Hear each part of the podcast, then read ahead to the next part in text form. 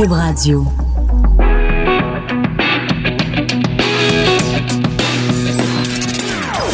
Des opinions bien à elle. Sophie Durocher. Son franc-parler ne laisse personne indifférent. On n'est pas obligé d'être d'accord. Bonjour tout le monde, c'est Sophie Durocher, très content d'être avec vous en ce splendide 30 janvier 2019. N'oubliez pas, dans deux semaines, c'est la Saint-Valentin. J'espère que vous avez déjà commencé à vous préparer. Tiens, je viens d'avoir une idée. En le disant, je viens d'avoir une idée. Hugo, on va faire à l'émission, Hugo Veilleux, mon recherchiste toujours prêt à accepter mes idées, même les plus folles, on va faire un pour ou contre la Saint-Valentin. Alors, euh, prends ça en note. Si vous avez des chers auditeurs, des idées, des suggestions d'invités qui pourraient venir euh, débattre avec moi, moi, je suis tout à fait contre la Saint-Valentin. Pour moi, la Saint-Valentin, c'est tous les jours de l'année. la bonne, la bonne excuse. Alors, on va essayer de se trouver quelqu'un qui est pour la Saint-Valentin. Si vous avez des idées, vous pouvez m'écrire studio ou encore si vous, vous avez une opinion, êtes-vous pour ou contre la Saint-Valentin? Trouvez-vous que c'est un gaspillage, une fête commerciale niaiseuse ou au contraire une occasion, une rare occasion de célébrer l'amour? Vous pouvez m'écrire on est toujours intéressé à vous entendre. Aujourd'hui à l'émission, je reçois une jeune femme qui est pour moi une héroïne. Une héroïne parce que elle a euh, survécu à un grave euh, accident. Elle a été frappée par un chauffeur euh, en état d'ébriété et plutôt que de transformer sa peine et sa, sa douleur en vengeance ou en, en, énergie négative, elle a choisi d'en faire quelque chose de positif. Alors cette jeune femme, c'est Tina Adams, victime donc d'un chauffeur en état d'ébriété. Bonjour Madame Adams, merci beaucoup de nous parler à Cube Radio. Bonjour, merci à vous. Écoutez, je, je, le dis euh, très clairement, pour moi, vous êtes une, une héroïne parce que euh, quand est arrivé cet accident, bon, il y a eu évidemment un procès de celui qui vous avait euh, foncé dedans en état d'ébriété et vous avez demandé au juge au moment des représentations sur la peine, vous avez une demande très particulière au juge. Quelle était cette demande?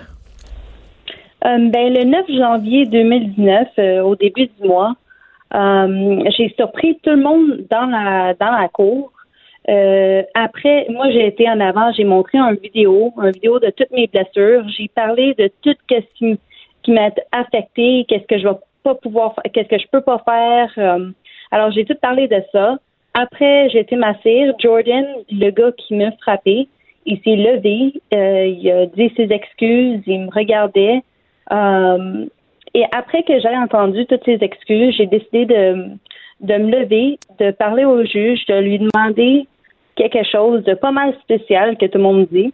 Mm. Euh, j'ai demandé au juge si ce serait possible d'avoir Jordan avec moi à parler dans des conférences dans les écoles pour sensibiliser les personnes. Mm. Et ouais, j'ai pris toute la cour par surprise, même mes propres parents parce que je l'avais, j'en avais pas parlé. Je voulais pas que l'opinion de personne me change d'idée. Hum, wow. Oui. Mais donc, vous avez demandé qu'il vous accompagne, qu'il fasse des conférences euh, avec vous. Est-ce que, donc, est-ce que cette idée-là, vous l'aviez avant d'entendre le témoignage de Jordan Taylor ou c'est vraiment sur le moment, quand il a fait sa déclaration, que vous êtes dit, il faut que ce gars-là, il vienne m'accompagner faire des conférences? Non, euh, en juin 2018, quand il avait plaidé coupable hmm. euh, à qu'est-ce qu'il m'a fait, euh, ça m'est venu en tête. J'ai dit, moi, ça fait longtemps depuis depuis l'accident est arrivé, je, je vais dans des, écoles, je parle. Puis c'est là, quand il a plaidé coupable, où j'ai eu l'idée de ça serait le fun si il pourrait venir avec moi. Ça serait quelque chose qui aurait un gros impact sur les gens. Il y a beaucoup de gens qui euh, nous écoutent, Tina. Vous avez quel âge aujourd'hui? J'ai 24 ans. Bon, il y a beaucoup de gens qui nous écoutent sûrement et qui se disent, mon Dieu, cette jeune femme qui a seulement 24 ans a une maturité bien plus grande que quelqu'un de 24 ans. Pas juste la façon dont vous parlez, mais votre comportement, votre attitude, parce que je le disais au début, quelqu'un qui euh, s'est fait frapper par une auto, en plus par quelqu'un qui avait un taux d'alcool beaucoup plus élevé que la limite permise, vous auriez pu, vous, comme victime, justement vous comporter en victime vous avez choisi de prendre ça et de transformer en quelque chose de positif. C'est ça la différence entre vous puis quelqu'un d'autre qui aurait dit qu'il serait resté plus dans une énergie de, de vengeance ou euh, c'est ça la différence? Je me considère euh, chanceuse dans ma malchance. Mm-hmm. Euh, je crois que je suis ici pour une raison. une des raisons, c'est de sensibiliser le monde. Il y a beaucoup de victimes qui sont plus ici aujourd'hui. Alors, je me considère très chanceuse d'être ici puis d'être capable de sensibiliser les jeunes. Puis je crois qu'avoir Jordan avec moi dans les écoles, c'est beaucoup plus d'une sentence que huit mois en prison. Qu'est-ce qui va, qu'est-ce que le juge a décidé. Mais de l'avoir dans les écoles, de parler, de dire son hmm. histoire, je trouve ça plus une sentence que huit mois. Ah, ça, c'est drôlement intéressant parce que donc le juge l'a condamné à huit mois à purger euh, en prison, mais vous vous dites que le fait de vous accompagner, parce qu'il doit donner dix conférences dans, dans, dans des écoles, dans des établissements d'enseignement, vous considérez que cette sentence-là est plus dure ou plus grave que euh, la sentence de prison. Pourquoi, Tina, vous pensez ça? Car il va devoir faire face à qu'est-ce qu'il a fait, de me voir parler de toutes les souffrances en hmm. taille devant les jeunes. Euh, les jeunes vont lui demander des questions. Pourquoi es-tu rentré dans ta voiture? Et de lui avoir à penser à tout ça, euh, je crois que c'est une, c'est une sentence. Hmm. Mais moi, je crois que vite mois, qu'est-ce que le juge a dit? Euh, ça aurait dû être plus, c'est sûr. Vous, vous demandiez, vous demandiez 18 mois. Vous espériez 18 mois. Oui, un an et demi exactement. Hmm. Au moins la moitié de ce que j'ai perdu. Puis je peux dire que hmm. j'aurais été satisfaite avec ça. Et parce que maintenant, qu'est-ce que le juge est en train de montrer aux gens, au public, c'est que tu peux t'en. Comment je peux dire ça en français? T'en tirer. Euh, oui, c'est ça, tu peux t'en tirer avec. Alors, huit mois, c'est comme hmm. un step sur les doigts. C'est ça que moi, je vois ça. Ouais, you, can get away with it, c'est ça. C'est parce que vous êtes plus anglophone, donc vous vous auriez dit ça en anglais. You can get away with it. Oui, c'est ça exactement. Fait moi, je trouve que le juge a montré ça, mais une chose que je peux être contente, c'est que oui, dans sentence, j'ai quand même eu un essai. Alors, j'ai mm-hmm. été capable de dire que pour les conférences, puis il l'a accepté, puis il l'a mis dans sa probation. Ouais. C'est une chose que oui, je suis contente. Ouais, c'est ça. Donc vous avez eu votre mot à dire, puis c'est important pour vous, j'imagine, parce que vous nous avez décrit brièvement quand vous étiez euh, en cours, vous aviez montré une vidéo dans laquelle vous vous détaillez toutes les les opérations. Je pense il y en a eu combien en tout? 19 19 opérations, c'est bien ça parce que donc il vous a frappé. Vous étiez en train de faire euh, votre jogging. Lui était au volant, euh, Jordan Taylor. Il vous a frappé. Vous avez eu combien? C'était quoi? C'était des fractures? C'était des, des organes abîmés? Pouvez-vous juste nous donner un petit peu Bon, je sais que c'est c'est peut-être douloureux pour vous de, de, de revenir là-dessus, mais juste nous donner une idée de l'impact que ça peut avoir sur le corps d'une jeune fille de se faire frapper comme ça par une auto. Alors, dans ce temps-là, j'avais 20 ans. Mhm. Euh, j'étais étudiante aussi en technique policière. Euh, alors, je faisais du jogging cette soirée-là. C'était vers 7 heures. Puis en juin, il fait encore soleil dehors jusqu'à peu près euh, pendant à peu près 3-4 maisons à côté de chez moi, je suis partie en faisant du jogging. Puis je me suis fait frapper par Jordan. comme j'ai eu un crâne fracturé, un traumatisme crânien, ma fracture vertébrale a été fracturée. J'ai eu euh, mes deux poumons perforés. J'ai eu des côtes fracturées. Mon bassin et ma hanche de droite étaient complètement reconstruits. J'ai eu un remplacement de hanche. Euh, j'ai des ligaments. Mes ligaments ont été déchirés dans ma jambe. Euh, j'ai eu des brûlures en dessous de la jambe de gauche à cause des fils électriques parce qu'il y avait aussi frappé un poteau électrique. les fils ont tombé par-dessus moi. Alors, ça m'a tout brûlé. Ça m'a tout brûlé en dessous de la jambe. J'ai eu euh, beaucoup de dommages. Mes nerfs ont été endommagés. Euh, puis ça, ouais, c'était vraiment grave. Euh, sur ma cuisse à droite, j'ai perdu la sensation. Ah oui, oh, même encore aujourd'hui, c'est jamais revenu? Oui, même encore aujourd'hui, c'est revenu à un, c'est revenu un petit peu, mais c'est encore pas tout à fait comme que ce l'était avant. Est-ce que vous pouvez marcher aujourd'hui, Tina? Euh, oui, mais il y a beaucoup de restrictions. il y a des restrictions que j'ai. Euh, pour marcher des longues distances, je peux pas. Pour euh, j'ai beaucoup de restrictions. Quand que je marche, euh, je vais boiter un peu. Hmm.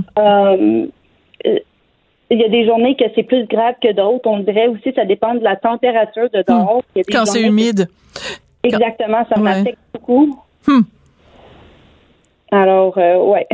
Donc, quand vous allez dans les écoles, c'est ça que vous racontez. C'est ces 19 opérations, l'impact que ça a eu. Parce que là, on parle de l'impact physique, mais l'impact psychologique pour vous a dû être énorme aussi. Puis il y a sûrement encore des séquelles aujourd'hui.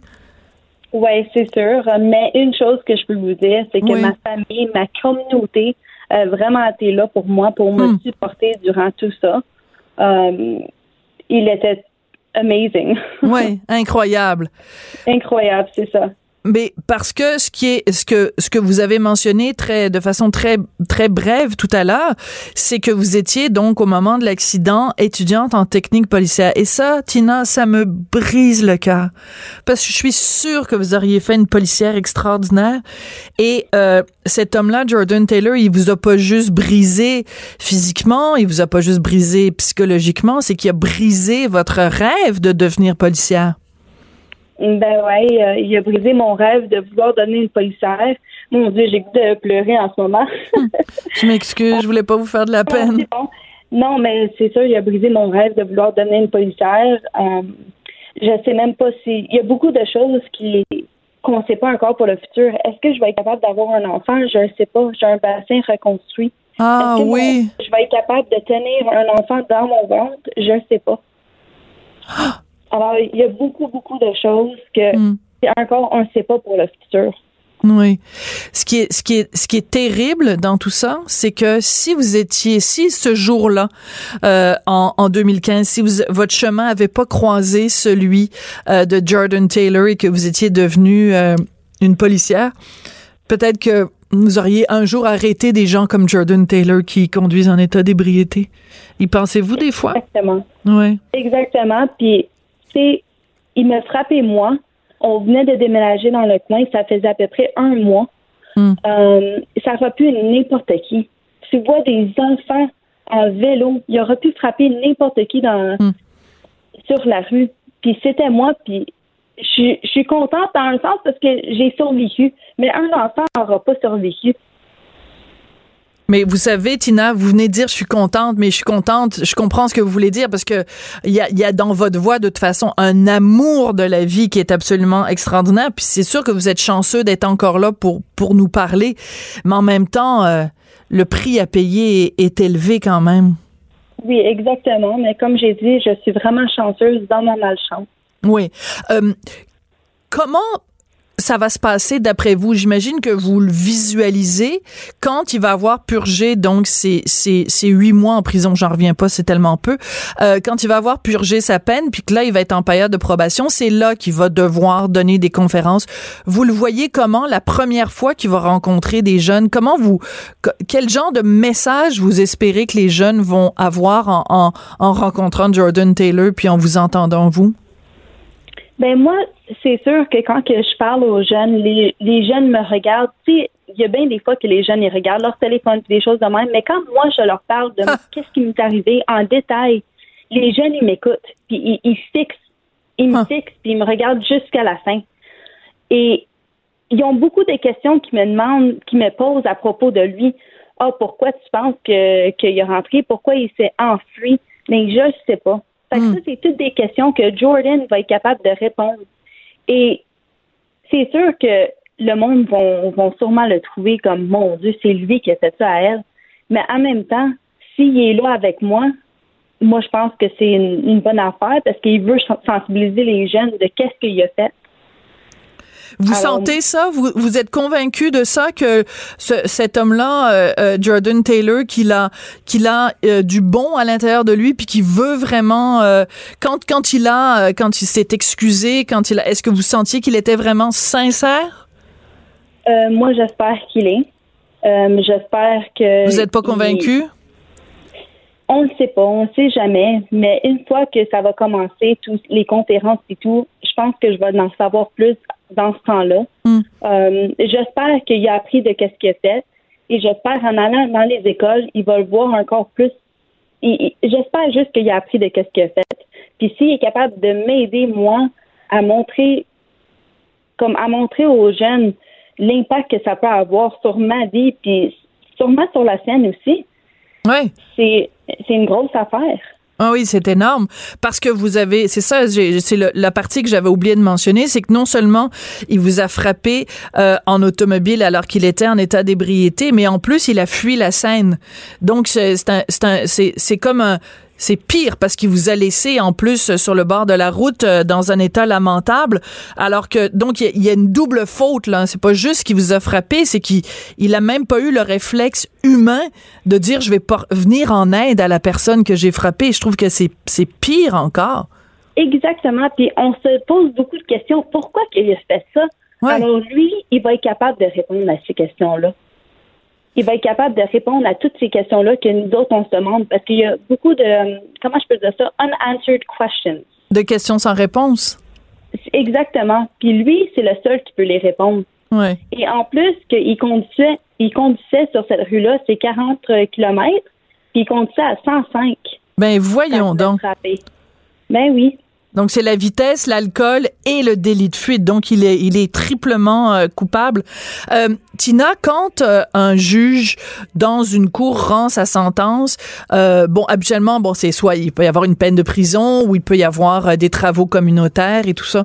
Mais le fait que le juge dans ce cas-là ait décidé de vous écouter, que vous ayez eu cette influence là, que que votre parole ait été entendue, est-ce que ça met un petit peu de de de, de baume sur votre peine? Is is it like a balm on your on your uh, on your wounds? Well, une chose que je peux vous dire, c'est que je suis contente qu'il a pris euh, qu'est-ce que j'ai dit en considération. Ouais. Euh, je suis vraiment contente pour ça parce que c'est sûr que si, admettons, il aurait dit oh, mon non, on fait pas ça, c'est sûr que ça m'aurait fait quelque chose. Ouais. Et à cause qu'il a dit oui, on va mettre ça dans sa sentence, ben, je suis contente pour ça. Ouais. Et j'espère que ça va faire changement. J'espère vraiment parce que ça pourrait faire jurisprudence, c'est-à-dire que ça pourrait être utilisé par la suite dans d'autres causes semblables ou on espère, on espère évidemment qu'il n'y ait pas d'autres causes semblables, hein, parce que dans un monde idéal, personne frapperait personne en auto euh, en état d'ébriété, mais bon, on, sait ce que c'est, l'être humain étant ce qu'il est, il y en aura d'autres euh, cas comme le vôtre, mais au moins on, peut se dire que dans la sentence, ça pourrait faire jurisprudence, puis il pourrait y avoir d'autres causes où le juge dit à la personne qui a posé ces gestes là ben, tu vas devoir aller euh, te confronter à ta, à, ta réalité en allant dans les écoles. Mais exactement. Puis moi, comme j'ai dit, je pense que c'est une bonne idée, en autant que, admettons, il est très, sont sincères, puis mm. il, se sent vraiment mal pour qu'est-ce qu'il a fait. C'est sûr, je trouverais que ça serait une bonne idée. Mais il y a des victimes qui ne vivent pas jusqu'au jour mm. de, faire ça. Ils ne vivent mm. pas jusqu'au lendemain après que ça s'est arrivé je me considère vraiment chanceuse d'être ici et de partager, de sensibiliser les jeunes et de, de venir jusqu'à où que je suis venue aujourd'hui. Écoutez, vous êtes très impressionnante, Tina. Moi, euh, vous êtes mon, mon, mon héroïne de 2019. ben, merci. Lui, c'est un zéro, puis vous, vous êtes un héros. Euh, on va dire ça, on va dire ça comme ça. Qu'est-ce qu'on vous souhaite en terminant, euh, Tina? quel genre de, de métier vous aimeriez faire? quel genre de vie vous menez en ce moment? Est-ce que vous êtes aux études? Qu'est-ce que vous faites? En parlant d'études, en septembre, j'ai essayé de retourner à l'école. Oui. Euh, juste de retourner, juste pour graduer du collège. Euh, ça n'a pas marché pour moi. Euh, j'étais dans la classe, j'étais pas capable de, de focus sur mm-hmm. le professeur. La concentration, ça m'était affecté. J'essayais de retenir toute l'information, puis j'étais pas capable de retenir toute l'information. Mm. C'est normal quand tu as un traumatisme chronique. C'est sûr. Oui m'a affecté dans beaucoup de différentes affaires. Euh, de rester assis dans la classe, euh, c'était un vrai challenge pour moi. Euh, fait que j'ai décidé de, de take a step back. Je peux mhm. ça. Prendre un pas de recul. Oui, c'est ça, exactement. Et juste, OK, en ce moment, ça va pas, mais on va voir que c'est dans le futur. Peut-être je vais y retourner, on ne sait pas. Ben, je vous souhaite la meilleure des chances. Et euh, est-ce que vous recevez de l'argent de l'IVA comme euh, victime d'un acte criminel ou euh, est-ce que vous recevez de l'argent du gouvernement? Est-ce que... Oui. Oui. C'est exactement ça. Je reçois, en ce moment, je reçois de, l'argent du gouvernement. Et, ouais.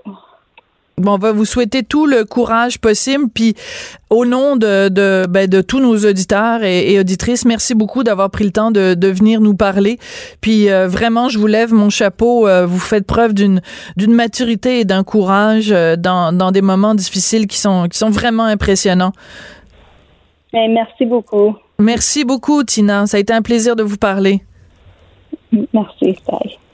Tina Adams, donc cette jeune fille euh, qui a été victime d'un chauffeur en état d'ébriété, elle avait demandé au juge qu'il soit condamné à venir donner avec elle des, conférences dans les dans les écoles, dans les dans les cégeps pour sensibiliser les jeunes et le, le juge a acquiescé à sa demande.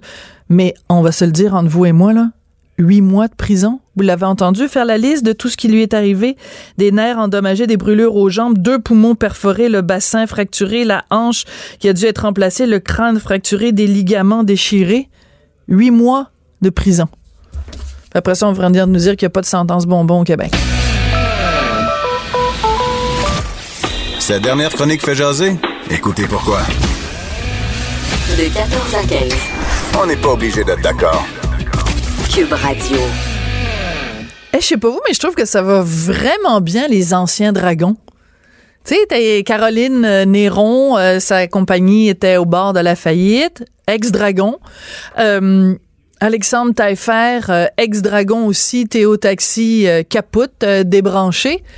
Tu sais, je trouve que pour des gens qui sont allés à la télévision puis qui ont donné des conseils à des, des, des entrepreneurs en herbe, je, je trouve que ça, ils nous démontrent à quel point ils sont bons en affaires, ces gens-là. Bon, trêve d'ironie. Euh, on va écouter euh, d'abord un petit extrait avant de vous parler de mon invité. On va écouter un petit extrait de l'entrevue qu'Alexandre Taillefer a donné ce matin à mon collègue Benoît Dutrisac sur les ondes de Cube Radio. Alexandre Taillefer est avec nous, euh, fondateur euh, de Théo Taxi. Monsieur Taillefer, bonjour. Monsieur Dutrisac, bonjour. Les 455 chauffeurs qui se retrouvent au chômage, vous leur dites quoi aujourd'hui? Écoutez, euh, je les remercie d'avoir travaillé très fort pour essayer de faire de ce modèle-là un succès. et je m'excuse profondément pour la perte de, de, leur emploi. On n'était pas en mesure de maintenir ces conditions-là. C'est un échec personnel très important que j'assume entièrement.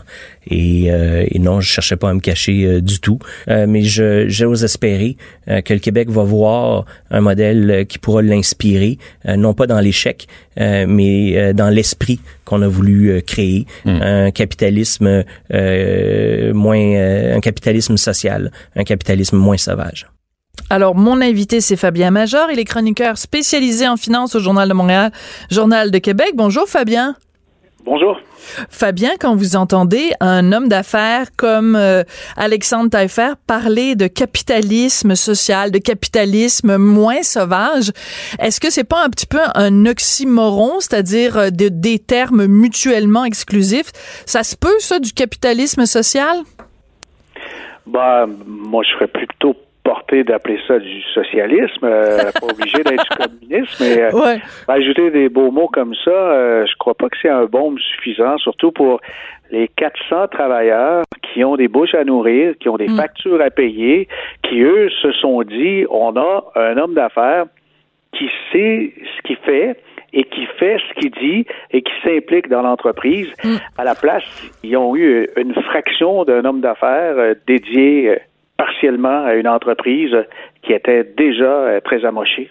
Parce que une des choses qu'il a été obligé de reconnaître, Alexandre Taillefer, c'est que quand il a décidé de se lancer euh, euh, en politique, c'est-à-dire qu'en fait de devenir directeur de campagne pour le Parti libéral, que donc il a placé ses avoirs dans ces différentes compagnies de côté pour pas se retrouver en conflit d'intérêts. Ben quand tu fais ça, c'est bien, mais pendant ce temps-là, tu t'occupes pas évidemment de tes compagnies. Donc euh, des employés qui sûrement avaient embarqué dans Théo Taxi en se disant ben là moi euh, ça va être sérieux et tout, se sont retrouvés avec une compagnie qui était euh, ben finalement Taillefer s'en occupait plus vraiment comme il faut, là, comme il aurait dû s'en occuper. Ben, vraisemblablement, parce que Théo Taxi, c'était son rêve. Euh, c'est beau avoir des rêves. Ensuite, il faut avoir des ambitions et il faut avoir les moyens de ces ambitions. Ouais. Il y a des gens qui ont acheté le modèle d'affaires, puis c'est le modèle taille faire. Mais si lui est plus là, qu'est-ce que ça vaut? On, dit souvent qu'une entreprise intéressante, c'est à cause des humains qui sont derrière. Ouais qu'on a une idée que c'est rentable? Et euh, tout de suite, c'est une belle leçon d'entreprise qui vient de montrer aux gens des idées, ça vaut rien. Ça vaut rien une idée. C'est le rendu, c'est ce qu'on amène au bout. Et euh, évidemment, euh, la partie marketing, ça, c'est la partie la plus folle et c'est, la partie la plus plaisante. Ça a été très amusant de voir euh, toutes les, les, les, sorties et puis tout le bagage qui entourait le phénomène des voitures électriques et tout ça. C'est simple avec l'application, puis tout, tout ça, c'est cute et c'est la partie la plus facile. Ouais, parce que c'est ça, c'est que mais depuis maintenant que bon Théo c'est terminé, il y a plein de gens sur les médias sociaux qui disent à quel point, bon, c'est triste, évidemment, pour, euh, pour les employés. Ça, là-dessus, évidemment, je suis, je suis tout à fait d'accord. Mais il y a plein de gens qui disent, ah, oh, c'était facile à utiliser, c'était ci, c'était ça. Oui, mais c'était basé sur du vide. C'était basé sur du vent.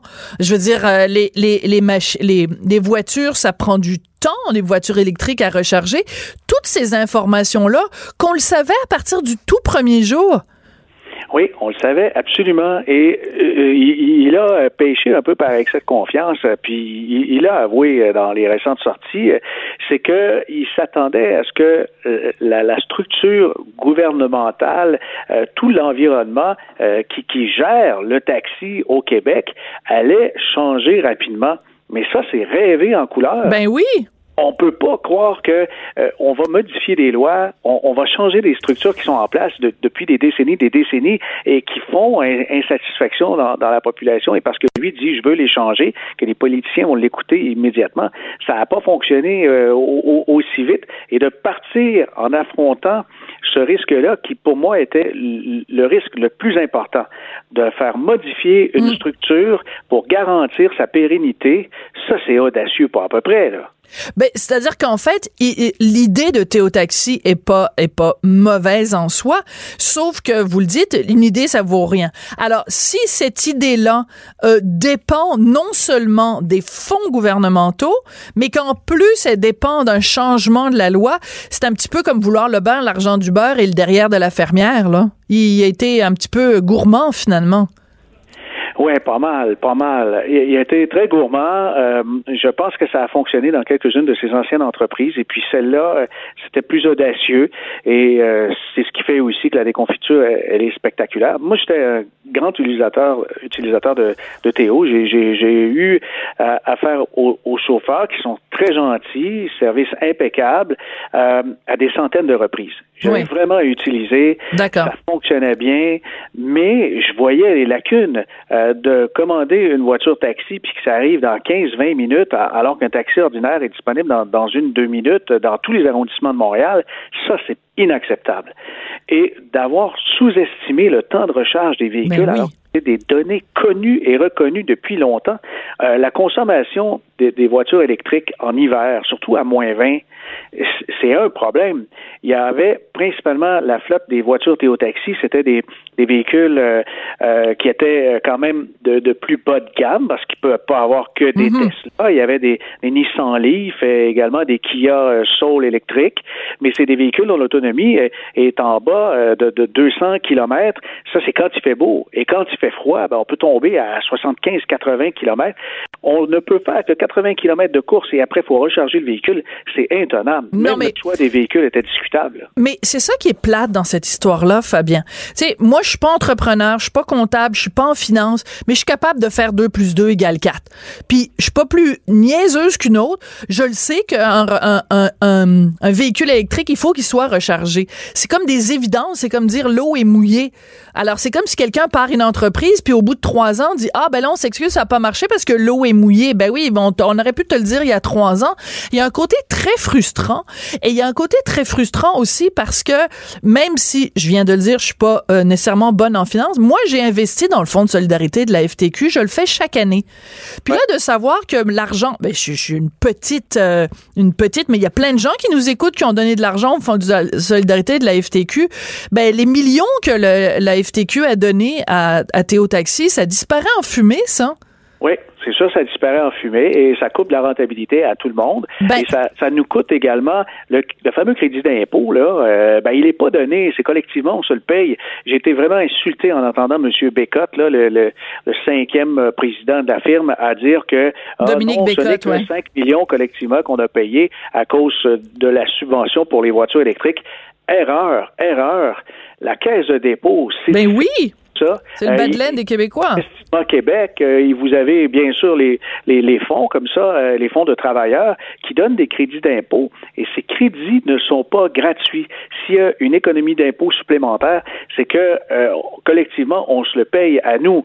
Mais là, j'ai vu que dans l'aventure Théo Taxi, les, les capitaux personnels de M. Taillefer, c'est peut-être 1,5 million sur les 60 millions de déconfiture. Oui, mais c'est ça qui est frustrant parce que bon, euh, Alexandre Taillefer, moi je veux bien, tu sais, il va à, du Trisac, euh, il va à d'autres endroits, puis là, ah, c'est vraiment, j'en, prends l'entière responsabilité. Euh, c'est un échec personnel et je l'assume.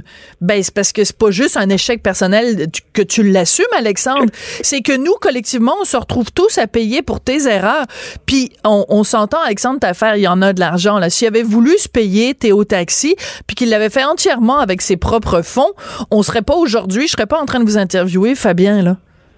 Non, non, non, c'est ça aussi la différence entre euh, les histoires de Caroline Néron et, celle de, de M. Taillefer. Mais celle de M. Taillefer, pour moi, elle ressemble énormément à, tout l'environnement. C'est un micro-bombardier, là. C'est bien dit, oui. Un micro-bombardier, oui, et c'est dans le transport aussi. Euh, la, grenouille qui a voulu se faire plus gros que le bœuf, et puis euh, finalement, elle a bossé. Ouais, mais je, trouve ça intéressant, euh, puis je suis curieuse de vous entendre aussi là-dessus, parce que je sais que quand est sorti l'affaire de Caroline Néron, vous et moi, on n'était pas du tout d'accord sur les approches. Vous, vous trouvez qu'on a été trop dur collectivement avec euh, Caroline Néron, d'autant plus que elle, bon, ben c'est son argent à elle, ou euh, enfin ou l'argent des banques, mais il reste quand même que Caroline Néron, euh, selon les chiffres qui ont été sortis dans les médias, elle devait quand même un million cinq cent mille de TPS, TVQ, puis la TPS, TVQ, c'est nous tous, là. Mm-hmm. Ben là-dessus, j'en prends, j'en laisse, parce que lorsqu'on a un arrangement avec ses créanciers, avec euh, la loi qui le permet, là, on a un instantané, une photo de notre situation économique avec nos dettes, nos actifs et tout ça. Il y a, par exemple, euh, les, les, les, comptes dus aux employés, mais euh, lorsqu'on a 10, 15, 20 millions de chiffres d'affaires, bien sûr, il y, a, il y, a, des taxes qui sont dues, et ça ne veut pas dire qu'ils sont dus depuis très longtemps. la paye des employés, même s'il n'est pas en retard, il faut l'écrire lorsqu'il y a arrangement avec les créanciers il faut dire à combien se chiffre en ce moment euh, ce qui est dû aux employés. Et j'ai trouvé que beaucoup sont partis très, très vite dans le jugement. Dans le cas de Caroline Néron, le fait que ce soit une entreprise privée, je me dis, euh, bon, ben, c'est dommage, mais c'est son argent et euh, elle n'a pas quitté à, à, personne. Mais dans le cas de Théo Taxi, excusez-moi, mais là, c'est plus pas tout la même chose. Hein. Mais il reste que ce que ces deux personnes ont en commun, que ce soit Alexandre Taffer ou que ce soit Caroline Néron, c'est que les deux ont participé à cette émission-là, dont le principe de base est quand même de d'investir dans des compagnies, on parle des dragons, et non seulement ça, mais à travers tout ça, de donner des conseils, d'être un, exemple, un modèle un modèle pour ou un mentor pour des gens qui se partent en affaires. Est-ce que en regard de ça, on peut se dire que euh, Alexandre Taffer et Caroline Néron ont été des bons modèles, donc des bons dragons? Je ne sais pas dans leurs commentaires, mais c'est une émission que j'ai déchantée très, très rapidement. À la ah première saison, j'ai compris que c'était euh, un show de télé et puis que tout était amplifié et il y, avait là-dedans euh, beaucoup plus de divertissement que de, de, conseils intéressants. Tout le monde y allait avec un grain de sel, mais quand euh, justement les dragons sont invités et on ne fait pas d'analyse réelle sur leur capacité d'investir, où il n'y a pas un commitment, c'est pas sérieux là. Ben, Alors, cette émission-là, j'ai toujours pris avec un grain de sel. Et puis, ils ont pris souvent des têtes d'affiches euh, qui euh, ont la capacité de créer un, certain buzz pour que l'émission euh, puisse avoir son envol, que ce soit sur les réseaux sociaux ou sur les, autres médias, question de, de grossir l'audimat. Mais non, je pense pas que dans l'œil du dragon va avoir une augmentation de sa crédibilité. Non. D'ailleurs, vous avez parti un nouveau euh, hashtag, un nouveau mot-clic dans l'œil au beurre noir du dragon. Je trouve ça très drôle. Et quand vous faites euh, référence au fait qu'on leur demandait pas, euh, en fait, leurs états financiers, ben c'est un point qui avait été soulevé par François Lambert quand il est venu donc participer à notre émission à Richard et moi devine qui vient souper. il avait dit ça. Puis à l'époque, quand c'était sorti, il y a quelques il y a quelques semaines de ça, les gens étaient là, non non non, pas un problème. Puis ça, ben là on voit que bon, finalement c'était c'était pas fou de demander les états financiers des, dragons. Fabien? Il n'y a pas que les états financiers. Hein. Il y a le temps que vous êtes prêt à accorder à ben ceux oui, que voilà. vous parrainer. Et puis là, c'est ridicule. On entend toutes sortes d'histoires où on a à peine des retours d'appel. Ça, c'est quand ça vient quelques mois plus tard. Oui, tout à fait. Euh, être mentor, c'est un, un rôle qu'on prend au sérieux ou, euh, ou alors on le fait pas. Fabien, c'est toujours un plaisir de vous parler. Fabien Major, donc chroniqueur spécialisé en finance au Journal de Montréal et Journal de Québec. On n'est pas obligé d'être d'accord. Joignez-vous à la discussion. Appelez ou textez. 187 Cube Radio. 1877 827 2346. Alors, vous avez vu euh, depuis hier, il y a cette vidéo qui circule euh, dans lequel, donc c'est un, un, site français euh, qui se donne comme comme mandat depuis un certain temps de relever chez certains humoristes des blagues qui auraient été piqué, emprunté, volé à d'autres humoristes. Et donc, la vidéo qui circule beaucoup, c'est celle où on voit différents gags de Gad Elmaleh qu'on pensait être des blagues originaux et qui sont en fait du copier-coller. Vraiment, là, du copier-coller de, entre autres, Patrick Huard, euh, Martin Matt, euh, Jerry Seinfeld, George Carlin, enfin, tous les plus grands noms dans le domaine de l'humour euh, et en Europe et aux États-Unis. Alors, sans parler spécifiquement du cas de Gad Elmaleh, c'est quand même intéressant de se questionner sur ce phénomène-là du plagiat en humour. Et on va le faire avec l'auteur Louis-Philippe Rivard, qui est un des gars dans le milieu de l'humour qui me fait le plus rire. Bonjour Louis-Philippe. Ah, ben c'est bien gentil, merci beaucoup. Mais ben, bonjour, mademoiselle. Ben, mademoiselle, tu le sais que je suis une femme mariée, tu peux plus m'appeler mademoiselle maintenant, c'est fini ça. Il n'y a pas de problème, je trouve ça beau. Écoute, euh, Louis-Philippe, toi, tu es donc euh, euh, scripteur, tu fais vraiment, tu es dans le milieu de l'humour depuis, depuis combien d'années maintenant?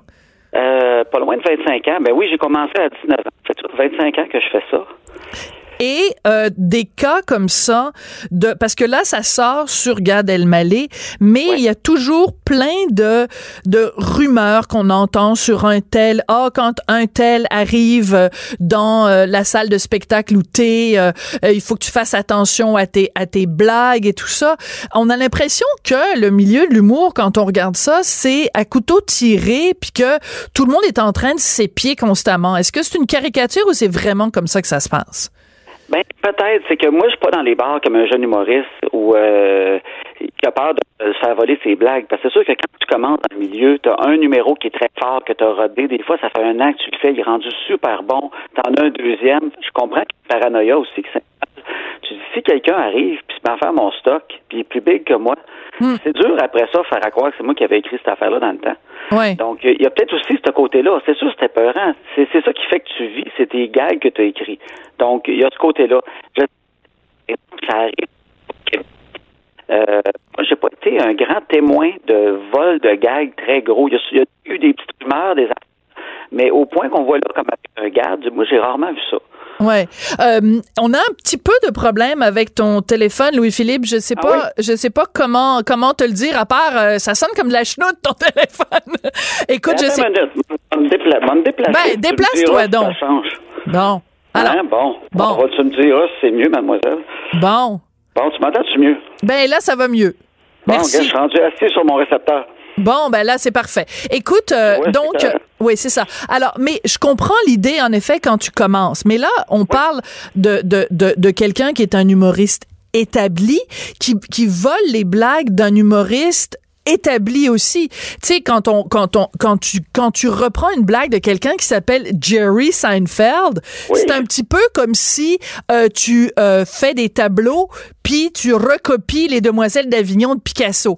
Et il y a des chances qu'il y ait quelqu'un qui remarque Hey, il me semble que j'ai déjà vu ça quelque part, cette face-là, avec euh, le nez en plein milieu du front. Là. Exactement. C'est là que ça me dérange quasiment le plus. Je me dis, en même ben temps, j'applaudis son courage. Je vais t'avouer, j'applaudis son courage. Parce que lui, il fait ça comme, tu sais, le, le russe cette semaine qu'on a vu qui volait un tableau dans une galerie d'art devant tout le monde. Ben c'est le oui. même qui fait ça. Il fait exactement la même affaire. Il vole devant tout le monde. Puis je me dis, wow, tu sais, il vole pas des petites choses à quelqu'un d'un club de comédie dans, dans le Midwest des États-Unis, là. Il vole des grandes affaires. Fait que je me dis, pour voler tant que ça, il y a des gens aussi connus, il doit vraiment pas être drôle. Il y en a vraiment très besoin.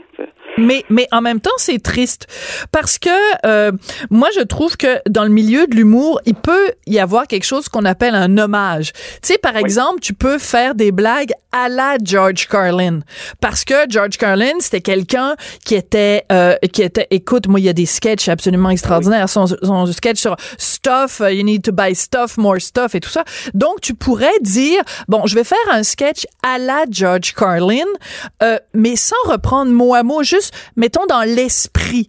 Ça peut être un hommage, comme par exemple en littérature, on peut écrire un paragraphe ou une page euh, à la euh, Marcel Proust ou à la Kim Thuy, mais je trouve que Ouais. dans tu comprends ce que je veux dire, c'est oui, que oui, je, je comprends ce que tu veux dire. Mais en, en même temps, on est tous influencés par des gens qu'on a aimés quand on était jeunes. Moi, quand Ouais. j'ai commencé à écrire, c'est Seinfeld qui m'a fait comprendre comment écrire. On dirait Hein, quand comment j'ai ça? j'ai compris. Ouais. ah oui, fait, ah, là, je suis capable. J'ai compris quelque chose. Et je pense qu'au début, j'essayais d'écrire du Seinfeld à ma façon. Ouais. Et avec le temps, ben, je pense qu'avec d'autres influences, on n'invente rien. On bâtit sur le passé autant en musique que n'importe quoi. Et il y a des gens qui ont une tendance à la George Carlin. Il y a des gens qui ont des tendances à la... Tu sais, moi, Louis-José Hood, il y a de la tendance dans ma tête à Seinfeld. Il va chercher les micro petites affaires de la vie. Mais j'ai jamais vu une... Je peux jamais dire qu'il y a quelque chose qui est pareil. Pas du tout. C'est une, une influence lointaine. Mais en même temps, quand tu fais un bit, un bit, on a, ça veut dire quand il y a un gag qui ressemble à un autre, un deuxième, un troisième, là, tout d'un coup, c'est comme deviner la combinaison d'un cadenas par hasard. Comment il a fait pour réussir à tout mettre les pièces du puzzle comme ça, de ce numéro-là, par hasard? Ça commence à être beaucoup. Ouais, mais je comprends tout à fait ce que tu veux dire. Je pense, par exemple, à un moment donné, euh, Louis Joséo, dans un de ses premiers spectacles, il racontait comment on se lave. Puis, tu sais, il disait, on met beaucoup, beaucoup d'attention quand on prend notre douche à se laver des parties qui sont pas vraiment très sales, puis des parties qui sont plus sales, on prend comme on les lave pas, tu sais. En tout cas, bon, bref. Mais c'est tout à fait ça. C'est des observations de petites choses du quotidien, puis c'est très Seinfeld. Mais Oui. c'est pas un sketch de Seinfeld. La nuance est extrêmement importante, mais je comprends tout à fait ce que tu veux dire. Ben oui, c'est ça. Il y a une très grande différence en prenant. Puis en même temps, c'est quoi? Je suis le premier à dire, il faut faire la part des choses aussi. Ouais. Parce que je sais très bien qu'il y a des choses qui sont dans l'air. Moi-même, je me plagie moi-même des fois. Tu sais, à force d'en écrire, là, j'écris un gag des fois, puis quelqu'un me dit Crème, tu me l'as déjà envoyé il y a trois ans, ce gag-là. Je fais ben non. Je refouille dans mon ordinateur et effectivement, je l'avais déjà fait, je m'en souvenais plus. Oui. Que- Puis il y a un autre phénomène aussi, Louis-Philippe. Regarde, Oui. en ce moment là, ben, depuis quelques années évidemment, avec les médias sociaux, je regarde, mettons, quand euh, les gens qui font le bye bye. Ben et moi j'ai lu d'ailleurs dans un article récemment que les gens qui font le bye bye, ils envoient quelqu'un voir par exemple revue et corrigé pour s'assurer qu'ils fassent pas les mêmes blagues sur les mêmes sujets. Parce que ça se peut que quelqu'un qui est au coin de euh, quelqu'un qui est à Montréal puis quelqu'un à Québec pense à la même blague au même moment sur mettons Alexandre Taillefer puis Théo Taxi. Ça veut pas dire que c'est du plagiat, ça veut juste dire que des fois il y a des choses dans l'air du temps. Ça c'est oui, il y a possible des affaires, aussi là. Il y a des sujets aussi, c'est sûr. Si tu parles de couple, ben souvent on va nager Ben dans oui. les mêmes zones parce qu'on parle de ce que dans la maison, qu'est-ce qui se passe. C'est, c'est pas grave de faire un gag, on est allé aux pommes en parlant de couple, on est encore allé aux pommes. C'est rendu, euh, tu sais, tout le monde l'a fait, mais c'est comment tu le fais le gag, comment tu vas plus loin avec ça. Mais c'est sûr qu'il y a des zones qui sont semblables et les bye-bye, tout ça, c'est une façon d'écrire. Et effectivement, on croise souvent des nouvelles ensemble et souvent on va croiser les deux mêmes nouvelles pour faire un sketch. Ouais. Ça, ça arrive très souvent. Euh, souvent, on s'en parle. Moi, moi souvent, on va, on va dire à quelqu'un, tu connais-tu cette joke-là? Des fois, moi, j'ai un feeling j'ai déjà entendu. Je suis pas sûr si c'est de moi. Ah. Je, je l'envoie à quelqu'un ou je la Google. Je l'écris. Ah. Je l'écris en français, je l'écris en anglais, je mets des mots-clés.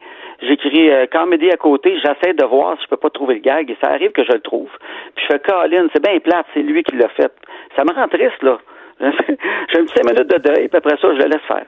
C'est ça. C'est normal, on en écoute beaucoup d'humour, on baigne là-dedans. C'est ça. Mais encore une fois, c'est impossible que tu enlignes quatre gags avec le même rythme, les mêmes mots. Ben, Dans ma tête ça. à moi, garde, c'est pas un humoriste. D'après ce que j'ai vu, d'après ce que j'ai vu, si c'est vrai, c'est pas un humoriste, c'est un archiviste. Ouais. C'est d'autres choses. Il est, en train de documenter l'humour à travers le monde, à sa façon. ça. En fait, ce qu'il fait, c'est comment ça s'appelle, du scrapbooking.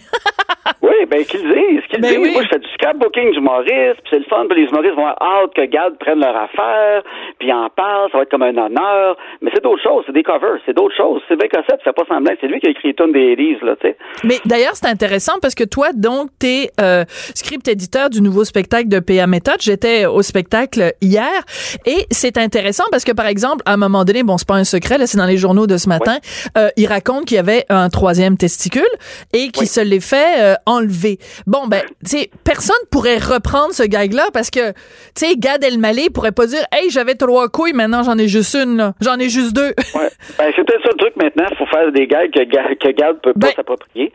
Mais c'est peut-être un des trucs, justement. Mais effectivement, c'est sûr qu'il y a des numéros que, mais à l'intérieur du numéro, il y a un paquet de gags, par exemple, puis tu peux aller piger là-dedans. L'affaire, ce qui est triste, c'est que c'est tellement long d'écrire un numéro d'humour qui est parfait. Il y a des auteurs qui travaillent très fort. Et si Gad, c'est vrai, ce qu'il fait, ben en fait, lui, il s'approprie comme tout ce qui existe tout d'un coup. Il prend, c'est déjà pré-rodé, c'est assez le fun. Venant d'un multimillionnaire qui aurait les moyens de se payer des auteurs en masse. Ouais. Donc, c'est ça qui est triste. Mais c'est triste et en effet parce que c'est important que tu le mentionnes, Louis-Philippe, c'est une job extrêmement difficile que vous faites. Ben, c'est comme bien des jobs, mais la création, c'est très difficile et c'est paniquant. En même temps, je peux comprendre, surtout euh, quand tu es plus jeune, que tu un deadline qui arrive, il faut que tu envoies des gags, là, tu essaies de t'inspirer en voyant des choses sur Internet, et tout d'un coup, tu tombes sur quoi de parfait, tu dis, ah, je vais le modifier un peu. Un jeune, je pourrais y pardonner, puis j'espère qu'il le ferait plus. Mais rendu au point qu'il est là, c'est pas pardonnable. pardonnable non plus. Ben, non, là, pas Écoute, euh, toi, t'as, non seulement t'es drôle, mais ta blonde est super drôle. Alors, avec José Boudreau, euh, vous donnez des conférences. Vous êtes rendu à 140 conférences. On peut trouver les billets sur joséboudreau.com. Vous allez être à Sorel le 30 janvier, Lévis le 20 février, Valleyfield, Joliette, Saint-Lin et Thetford Mines. C'est toujours un plaisir de te parler. Merci beaucoup, Louis-Philippe. Ben, t'es très gentil. À la prochaine. À la prochaine, euh, mademoiselle. On n'est pas obligé d'être d'accord. Pour nous rejoindre en studio. Studio à commercial cube.radio. Appelez ou textez. 187 cube radio. 1877 827 2346. À chaque fois qu'on pense qu'on a atteint le sommet dans la rectitude politique, il y a une nouvelle qui sort et qui nous pousse encore plus loin. On repousse constamment les limites de la stupidité de la rectitude politique. Le dernier exemple, vous savez qu'il y a une nouvelle version du film Mary Poppins. Vous vous rappelez que dans Mary Poppins, à un moment donné, elle passe par la cheminée, puis quand elle sort de la cheminée, elle a de la suie sur son visage. Dans le New York Times, croyez-le ou non, ils viennent de sortir un article. C'est du blackface. C'est du blackface Julie Andrews, là, quand avait du, du, de la suie sur le visage, c'était cœur Un texte dans le New York Times pour dénoncer le fait que dans Mary Poppins, elle est du noir sur le visage et que c'est du blackface. Je suis découragée. Vous venez d'écouter, on n'est pas obligé d'être d'accord. Cube Radio.